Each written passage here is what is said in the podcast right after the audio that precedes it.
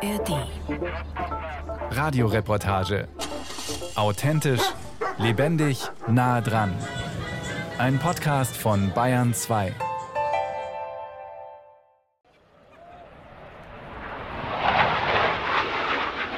Es wird laut in Manching und das, bevor der erste Redner auf dem Werksgelände von Airbus überhaupt ans Mikrofon tritt.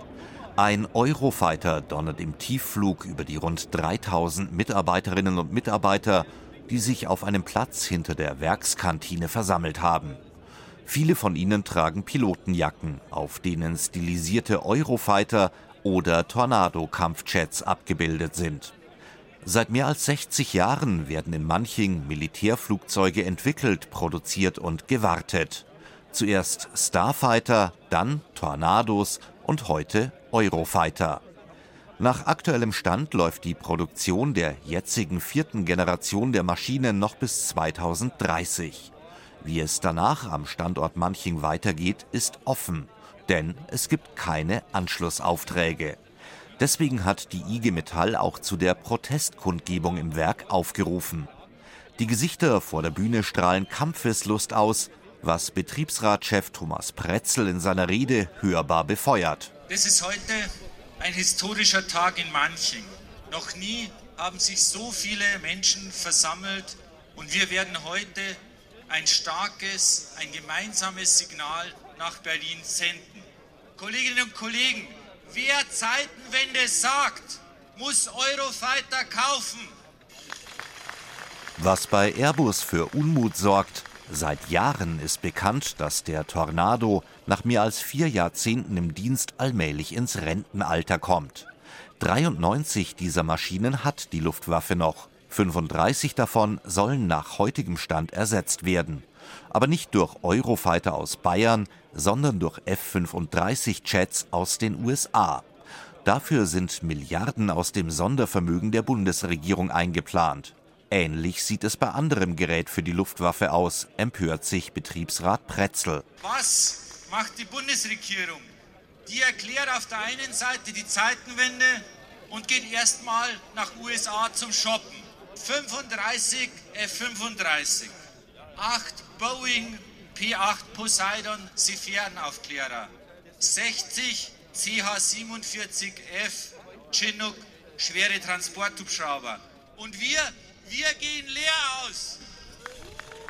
Was Betriebsrat und auch das Management von Airbus fordern, einen Entwicklungsauftrag für eine fünfte Generation des Eurofighters, eine fünfte Tranche, wie es in der Branche heißt. Ein solcher Auftrag müsse noch in dieser Legislaturperiode kommen, denn sonst drohe das schleichende Aus für den militärischen Flugzeugbau in Bayern. Deutschland werde dann Kompetenzen verlieren, die man über Jahrzehnte aufgebaut habe, so Pretzel. Das habe auch sicherheitspolitische Konsequenzen. Wenn jetzt nicht über die Entwicklung und den Bau der nächsten Generation Eurofighter entschieden wird, dann ist die Gefahr groß, diese Lücke mit weiteren F-35 zu füllen. Mit dem Kauf von F-35 werden wir abhängig vom Wohlwollen des jeweiligen US-Präsidenten. Und Kolleginnen und Kollegen, wollen wir denn wieder der Spielball von Donald Trumps Laune werden? Europäische Souveränität stellen wir uns anders vor. Unter den Teilnehmern der Protestveranstaltung in Manching steht auch Michael Schöllhorn. Er leitet die Verteidigungssparte von Airbus und ist in Personalunion Präsident des Branchenverbandes BDLI. Auch er kritisiert die Bestellpolitik der Bundesregierung, sieht aber zumindest einen neuen Blick der Gesellschaft auf die Rüstungsindustrie. Der russische Angriffskrieg gegen die Ukraine habe hier durchaus etwas bewirkt. Ja, wir stellen eine veränderte Diskussionskultur fest. Es ist so, dass vor wenigen Jahren, vor zwei, drei Jahren, die Verteidigungsindustrie ja in eine Ecke, ich sage immer so etwas plakativ, zwischen Tabak und Pornografie gestellt wurde.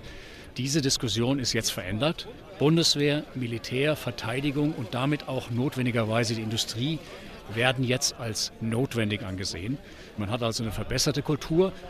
Die strategische Diskussion darum, was heißt das eigentlich, jenseits von Geld ausgeben, die kann immer noch mal deutlich verbessert werden.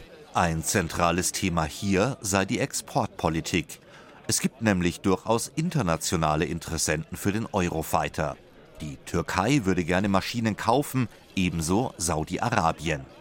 Die Partnerländer des Eurofighter-Programms, allen voran Großbritannien, haben schon Zustimmung für entsprechende Exporte signalisiert.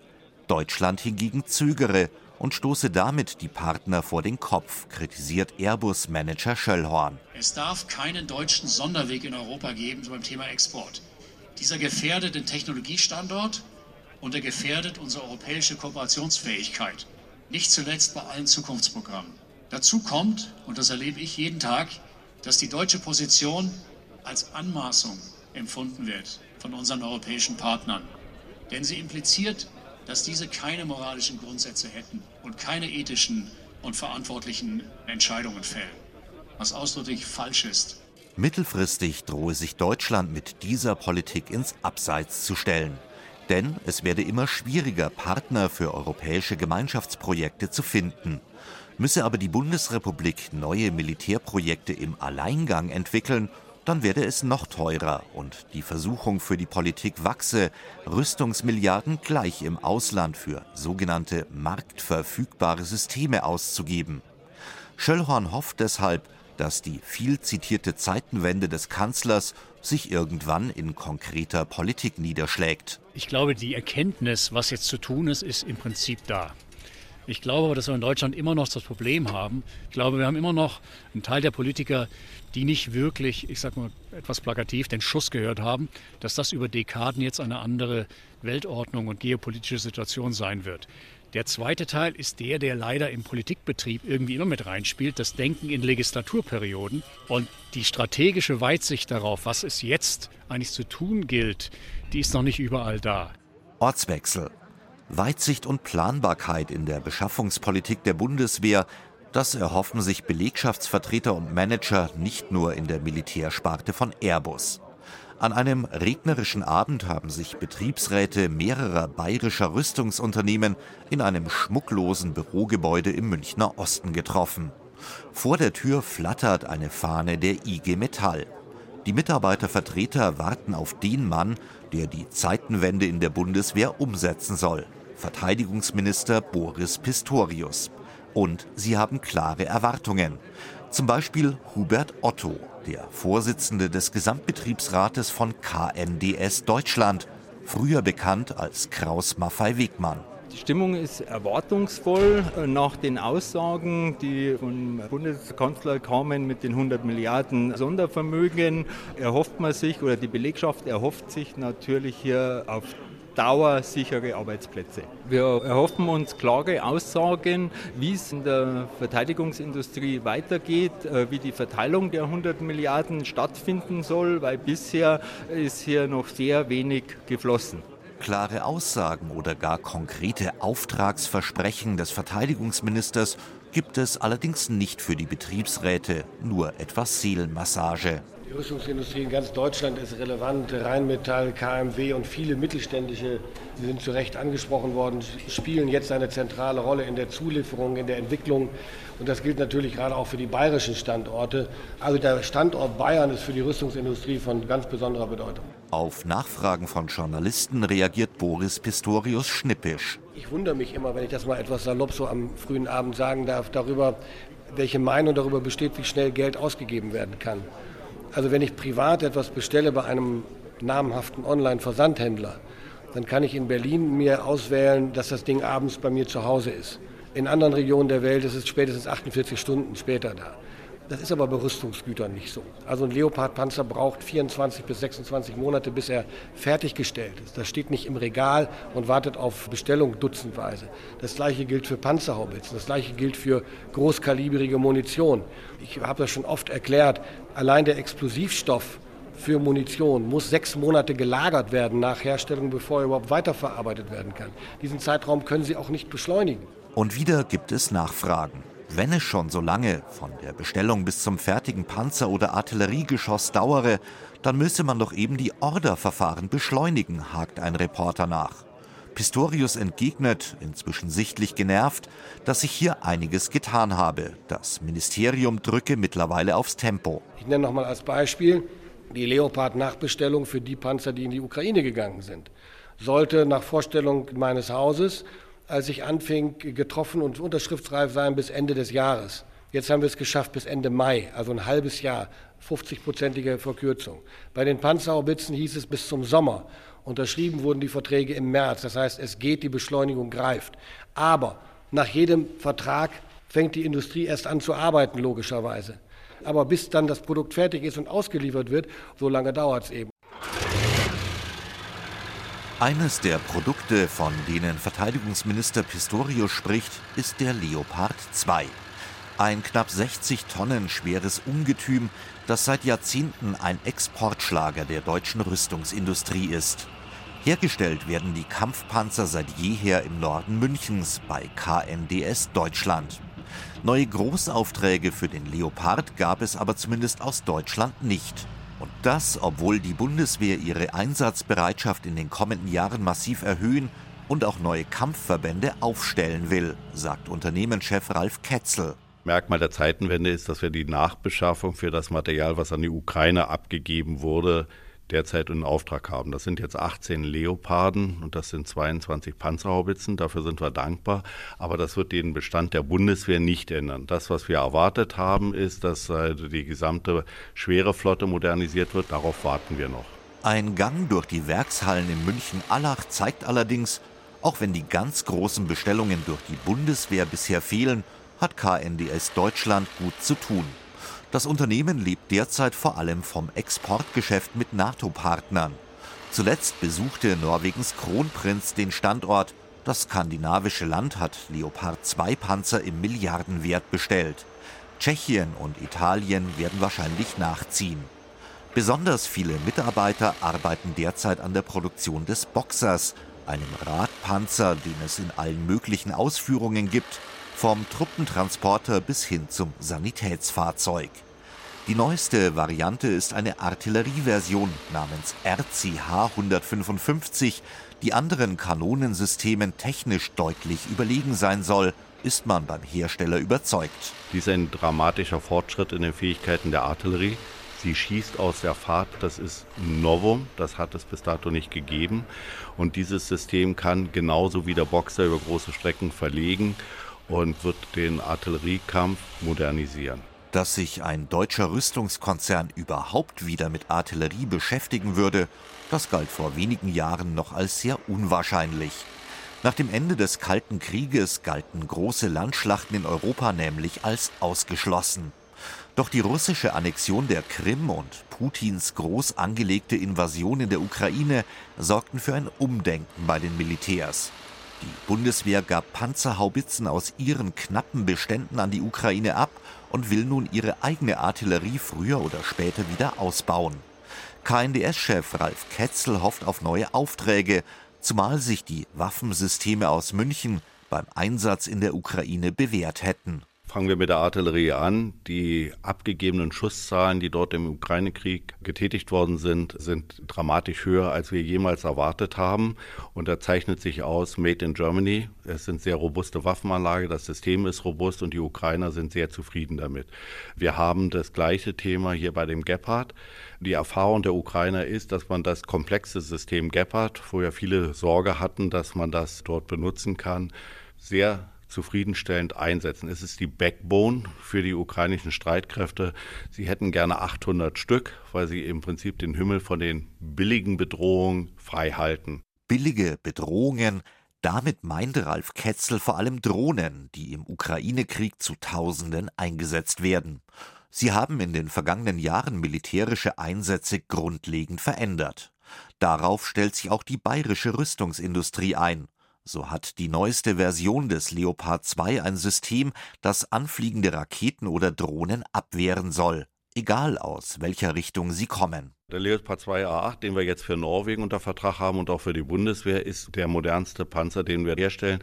Das Schlüsselmerkmal ist der sogenannte aktive Schutz, der in der Lage ist, im Prinzip Lenkflugkörper in 360 Grad abwehren. Der Leopard 2 hatte in der Vergangenheit einen soliden Frontal-Metallschutz, sage ich mal, in einem engen Bereich. Das aktive Schutzsystem wehrt Munition ab, die sich dem Panzer nähert, bevor sie aufschlägt. Das ist das Merkmal und das ist einfach, wie wir es auch jetzt aus dem Nahostkonflikt oder im Bergkarabach gesehen haben, eine Fähigkeit, die ein Panzer heutzutage haben muss. Was der Leopard 2 noch hat und das seit jeher, ist ein Getriebe von Renk aus Augsburg.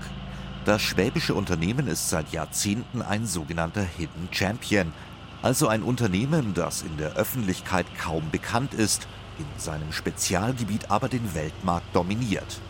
Außerdem ist Renk eines der ganz wenigen Rüstungsunternehmen, das von einer Frau geführt wird. Firmenchefin Susanne Wiegand beobachtet naturgemäß auch die Debatte um die Zeitenwende und stellt sich die Frage, ob jenseits von Lippenbekenntnissen der Wille ernsthaft da ist, die Bundeswehr in den kommenden Jahren mit viel Geld vernünftig auszurüsten. Ich hoffe sehr. Ich weiß das natürlich auch nicht. Ich glaube, es gibt Anzeichen in beide Richtungen, was die Nachhaltigkeit in den Köpfen unserer Bevölkerung, unserer Menschen ist. Ich hoffe, die Zeitenwende ist nicht nur verbal, sondern sie ist nachhaltig. Die Gesellschaft muss akzeptieren, dass wir eine wehrhafte Demokratie brauchen, in der Lage sind, selbst zu verteidigen. Und dafür ist einiges zu tun. Für Renk scheint es dabei fast schon zweitrangig zu sein, wie viele Fahrzeuge die Bundeswehr bestellt. Denn die Augsburger liefern den Großteil ihrer Produkte ins Ausland. Fast jedes größere Militärfahrzeug der westlichen Welt hat ein Renkgetriebe, egal ob die Panzer nun aus Deutschland, den USA, Israel oder Südkorea kommen. Man sei hier technologisch weltweit führend, sagt Susanne Wiegand. Ich mache mir den Vergleich, dass unsere Getriebe so sind, wie wenn sie 1500 Horsepower durch ein Schweizer Uhrwerk jagen, also auf engstem Raum eine ganz, ganz große Leistungsdichte. Und ich denke, dass unsere Lösungen da ihren Vergleich noch suchen im Markt. Und die Robustheit, die damit kommen muss, ist ganz, ganz wesentlich für die Anwendungsfälle der Nutzer und unserer Endkunden. Das geht ja nicht darum, dass es ärgerlich ist, wenn sie mal irgendwo liegen bleiben, sondern dass es hier wirklich um das Leben von Soldaten gehen kann. Und insofern ist unser Qualitätsanspruch sicherlich auf ganz, ganz hohem Niveau. Für Zivilisten, die ein normales Auto fahren, ist schwer vorstellbar, wie ruppig Panzerbesatzungen bei Übungen und vor allem im Gefecht mit ihren Fahrzeugen umgehen. Für die Soldaten ist es überlebenswichtig, dass die oft 60 Tonnen schweren Maschinen aus dem Stand heraus geradezu lossprinten können und das im Vorwärts- und im Rückwärtsgang, um schnell wieder in Deckung zu kommen. Für die Getriebe ist das eine Tortur. Deswegen sei es sehr wichtig, dass man in Augsburg über Jahrzehnte Know-how aufgebaut habe, das es so bei keinem anderen Anbieter gebe. Zurück nach München. In einem Konferenzraum am Marienplatz, wo einen Vormittag lang die alte und die neue Militärwelt aufeinandertreffen. Herren in Anzügen unterhalten sich angeregt mit einem Mann im Schlapper-T-Shirt, die grauen Haare zu einem Pferdeschwanz zusammengebunden. Franz Glatz ist Geschäftsführer von Brick Air. Das ist ein sogenannter Inkubator, also ein Zentrum, in dem sich unter einem Dach Start-ups vernetzen. Brick Air ist in Manching angesiedelt und hat sich auf die unbemannte Fliegerei spezialisiert, also auf Flugtaxis und Drohnen. Dabei geht es vor allem um zivile Anwendungen. An diesem Tag sitzen aber auch Vertreter von MBDA mit am Tisch. Der Rüstungskonzern aus Schrobenhausen unterstützt einen Wettbewerb von Brick Air, bei dem es um Drohnenschwärme geht. Die Swarm Drone Challenge, an der junge Entwicklerteams gegeneinander antreten. Schon auf den ersten Blick prallen hier unterschiedliche Welten aufeinander. Die Herausforderung zwischen verschiedenen Seiten zusammenzukommen, ist das, was ich persönlich auch als Herausforderung sehe und ich verstehe mich oftmals als Startup-Anwalt, also zwischen den verschiedenen Seiten zu vermitteln. Und meine längeren Haare und mein T-Shirt trage ich ganz bewusst. Ich habe auch einen Anzug zu Hause, um hier herauszufordern, weil nur dann, wenn man ein bisschen stichelt, dann bewegen sich auch die Seiten. Das Startup fühlt sich wohl auf der einen Seite, sagt aber auch, ja, ganz ist es aber auch nicht unserer. Und die Industrieseite sagt, ja, der versteht uns, der spricht spricht unsere Sprache, aber er gehört auch nicht zu uns. Ein Beispiel, ich habe vor kurzem vor einem ganzen großen Gremium von CEOs aus der Luftfahrtindustrie gesprochen und ich kam da an im Anzug, aber da es im Zug noch kühl war, hatte ich ein Hoodie an und ich wurde empfangen, ah Gott sei Dank haben sie einen Hoodie an, weil die wollen keinen Anzug sehen. Und das war dann für mich der Entschluss, ja, ich muss diese Rolle ausüben, sie ist ein Zeichen, um zu vermitteln zwischen der Startup-Welt und der Großindustriewelt. Dabei gehe es nicht unbedingt um Waffen an sich, also zum Beispiel ein neues Bordgeschütz für einen Panzer. Franz Glatt sieht eher das Potenzial, die Kreativität der Startups zu nutzen, um die Bundeswehr moderner und digitaler zu machen. Wo wir auch sagen, wir wollen nicht unbedingt mit einem Startup zusammenarbeiten, die Waffen entwickeln, aber die abwehren, die Sicherheit schaffen. Und so wird sich auch ein Startup sagen, wir bauen keine neue Pistole oder eine Handgranate, sondern wir wollen Technologie verwenden, um abzuwehren, um aufzuklären. Natürlich, um zu wissen, zum Schluss wird mit diesen Daten geschossen. Aber wir wollen einfach den Teil dazu beitragen, um die Sicherheit zu erhöhen. Für Dirk Zimper geht es bei der Zusammenarbeit mit den Manchinger Startups ebenfalls um Sicherheit und ein Stück weit um die Zukunft seiner Firma.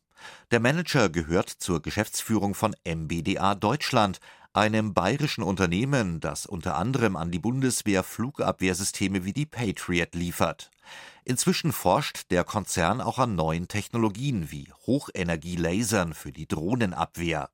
Deswegen auch die Zusammenarbeit mit den Drohnenentwicklern und der Wettbewerb. Denn um eine Waffe wie eine Drohne abzuwehren, müsse man erst einmal verstehen, wie sie funktioniert und eingesetzt werden kann, so Zimper. Generell sehen wir ja bereits auch in der Ukraine, wie der Einsatz von Drohnen Luftverteidigungssysteme, ich sag mal, ausreizen kann, also vielleicht auch saturieren kann. Solche Ideen müssen wir uns machen. Konflikte in der Zukunft werden voraussichtlich auch so aussehen, dass eben vermehrt Drohnen zum Einsatz kommen, auch in Schwärmen. Und da ist es essentiell zu verstehen, wie die agieren können und was wir aus einer Luftverteidigungssicht heraus machen müssen, können, welche Effektoren wir benötigen. Insofern ist das Verständnis vom Agieren von Drohnenschwärmen essentiell für uns aus Sicht einer Verteidigung. Und gleichzeitig ist es auch wichtig, diese Technologien zu verstehen, wenn wir die Bundeswehr mit potenziellen offensiven Fähigkeiten auch ausrüsten wollen. Bis die Ergebnisse aus Veranstaltungen wie dem Wettbewerb für Drohnenschwärme aber tatsächlich ihren Weg in fertige Waffensysteme finden, wird es aber sicher noch einige Jahre dauern. Denn Armeen wie die Bundeswehr haben aufwendige Testprogramme, denen jedes Produkt unterworfen wird, von der Socke bis hin zum Kampfflugzeug. Es gibt aus guten Gründen bestimmte Prozesse, Rüstungsprozesse und dass die Produkte, die nachher den Soldaten zur Verfügung gestellt werden, also die Waffensysteme, halt einen hohen Qualitätsanspruch haben. Denn schließlich müssen sie sicher sein, wir wollen ja unsere eigenen Soldaten nicht in Gefahr bringen. Insofern gibt es immer einen großen Katalog an Requirements, also an Anforderungen zu erfüllen, bevor Waffensysteme in die Nutzung gehen. Das ist ein Ansatz, der absolut nachvollziehbar ist und wo wir auch höchsten Wert auf die Qualität unserer Produkte legen. Einen völlig anderen Ansatz sehen Militärbeobachter seit dem Beginn des russischen Angriffskrieges gegen die Ukraine. Da das ukrainische Militär den russischen Invasoren zahlenmäßig weit unterlegen ist und auch über deutlich weniger klassische Waffensysteme verfügt, setzt es auch improvisiertes Gerät ein. Hobbydrohnen zum Beispiel, die in fliegende Kleinbomber umgewandelt werden oder Elektrobikes von Outdoor-Fans, mit denen ukrainische Spezialkräfte nahezu lautlos an der Front unterwegs sind. Amerikanische Militärwissenschaftler sprachen schon von der MacGyverisierung des Militärs, angelehnt an eine beliebte Fernsehserie, deren Held sich durch höchst kreative Tüfteleien und Improvisationen aus Gefahrenszenen rettet. MBDA-Manager Zimper hat zwar durchaus Respekt für solche Gerätschaften, glaubt aber nicht, dass sich die Bundeswehr darauf einlassen würde. Den MacGyver-Ansatz, den die Ukraine ich sag mal, gezwungen ist durchzuführen, weil die so schnell wie möglich Sachen brauchen und dann halt auch Abstriche machen können. Den Ansatz können wir in Deutschland nicht so fahren, wollen es natürlich auch nicht. Da ist immer die Sicherheit im Vordergrund, aber bei den Innovationen auf der kleinsten Ebene, da kann ich Ihnen auch berichten aus unseren Laboren, da wird ein MacGyver-Ansatz gefahren, denn die haben einfach großes Interesse daran, auch auszuprobieren, was geht mit den Technologien. An Film und Fernsehen mit Actionstreifen wie Mad Max erinnert auch ein verschlammtes Gefährt in einer abgeschirmten Werkshalle in Friedberg bei Augsburg. Knubbelige Geländereifen, ein eckiger Rahmen, niedrige Türen, offene Fenster und unzählige Halterungen. Ein extremer Geländewagen. Sebastian Schaubeck führt stolz um den Karakal herum, wie das Fahrzeug heißt. Für den Geschäftsführer von ACS, Armored Car Systems, ist es der mit Abstand wichtigste Auftrag der Firmengeschichte. Die niederländischen und die deutschen Streitkräfte beschaffen bis zu 3000 luftlandefähige Fahrzeuge. Generalunternehmer ist die Firma Rheinmetall, das Chassis kommt von der Firma Mercedes-Benz und der Aufbau kommt von uns von der ACS. Der Aufbau besteht aus einer schutzvorgerüsteten Bodenbaugruppe und unserem patentierten Aluminiumaufbau obendrauf, der sehr, sehr modular ist, der den Soldaten dann vor Ort sehr, sehr viel Freiheitsgrad und Flexibilität gibt. Wir nennen es mal ein bisschen Schweizer Taschenmesser, das heißt, der Nutzer kann am Schluss überall das anbringen, was er möchte, hilft uns, dass wir uns darum nicht kümmern müssen und hilft dem Nutzer, dass er sich im Feld individuell vorbereiten kann, was für eine Aufgabe ansteht. In Sicherheitskreisen ist ACS schon länger ein bekannter Anbieter. Unter anderem hat das Unternehmen geschützte Fahrzeuge an Polizeibehörden oder die Bundeswehr geliefert. Dabei ging es aber immer um überschaubare Stückzahlen.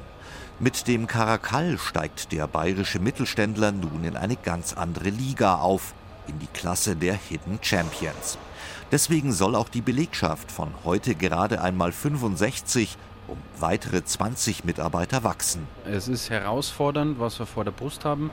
Wir kennen die Fahrzeuge und das Fahrzeugkonzept aber bereits sehr, sehr gut, weil wir die Fahrzeuge schon anderen Nationen geliefert haben. Von dem her sind wir relativ guter Dinge und wissen genau, was wir tun. Eine Besonderheit am Karakal ist die Geschwindigkeit, mit der die Bundeswehr die Fahrzeuge bekommen soll. Die Verträge wurden im Sommer unterschrieben, noch im kommenden Jahr sollen die ersten Serienmodelle zur Truppe rollen. Für deutsche Militärverhältnisse ist das Lichtgeschwindigkeit. Offenbart hier die Mahnung von Verteidigungsminister Boris Pistorius zu mehr Tempo bei der Beschaffung gewirkt. Außerdem habe die Bundeswehrbürokratie bei der Planung des Programms tatsächliche Praktiker zu Rate gezogen. Einige Soldaten konnten sich einbringen in der Konzeptionierungsphase und das sind tatsächlich sehr erfahrene Leute, Fallschirmjäger in unserem Fall, mit Afghanistan-Erfahrung, mit Kampferfahrung. Und deshalb war das ein sehr pragmatischer Ansatz für das Fahrzeug und ein sehr pragmatischer Ansatz für das Konzept des Fahrzeugs. So viel Pragmatik würde sich wohl so manches andere bayerische Rüstungsunternehmen auch wünschen. Denn nach wie vor wartet die Branche darauf, dass die Bundesregierung die versprochene Zeitenwende in echte Großaufträge umwandelt von denen die hiesigen Standorte und Mitarbeiter profitieren. Hi, ich bin Ann-Kathrin Wetter und das hier ist Lost in Nahost, der Podcast zum Krieg in Israel und Gaza. Es ist gerade unfassbar schwierig, den Überblick zu behalten über das, was gerade im Nahen Osten passiert und mitzukommen, wer welche Rolle spielt, welche Player wichtig sind und wie hat das alles nochmal angefangen? Wir wollen euch helfen zu verstehen, was gerade Phase ist, wer welche Interessen verfolgt. Viele von euch fragen sich gerade, warum es plötzlich ein Problem sein soll, wenn PalästinenserInnen auf die Straße gehen oder jemand den Hashtag Free Palestine verwendet. Was das heißt, wenn der deutsche Bundeskanzler davon spricht, dass die Sicherheit Israels Staatsräson ist. Für solche Fragen und ganz viele mehr gibt's ab jetzt uns. Wir sind Lost in Nahost, der Podcast, der euch hilft zu verstehen, was gerade los ist im Nahen Osten. Und dafür sprechen wir mit den Korrespondentinnen der ARD in Tel Aviv und mit Expertinnen über das, was gerade im Nahen Osten passiert. Und vor allen Dingen sprechen wir darüber, was euch zu dem Thema interessiert. Schickt uns also gerne eure Fragen an lostinnaost.br.de oder schreibt eine DM an die NewsWG bei Instagram. Den Podcast Lost in der Ost gibt's in der ARD Audiothek und überall, wo es Podcasts gibt.